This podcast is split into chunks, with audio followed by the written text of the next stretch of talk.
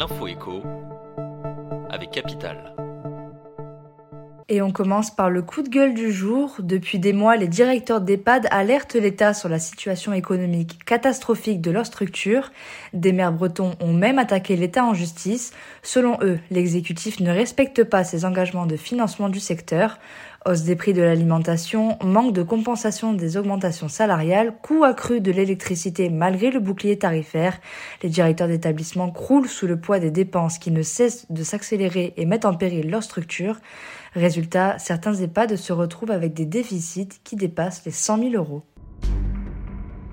On enchaîne avec l'info pratique du jour. Pouvez-vous ouvrir un livret d'épargne populaire en 2024, même avec des revenus élevés?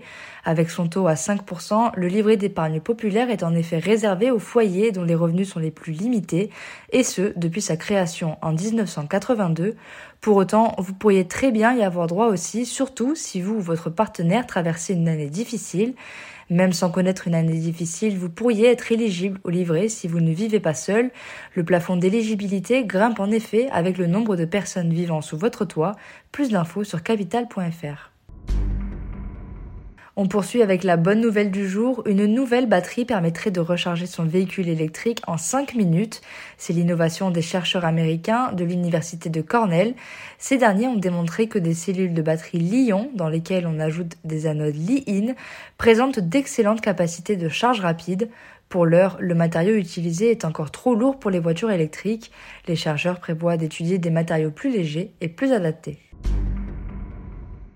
Et pour terminer, le chiffre du jour, 628 millions d'euros. C'est le montant des fraudes aux moyens de paiement au premier semestre 2023 selon la Banque de France. Parmi elles, les arnaques par manipulation sont devenues particulièrement préoccupantes pour l'institution.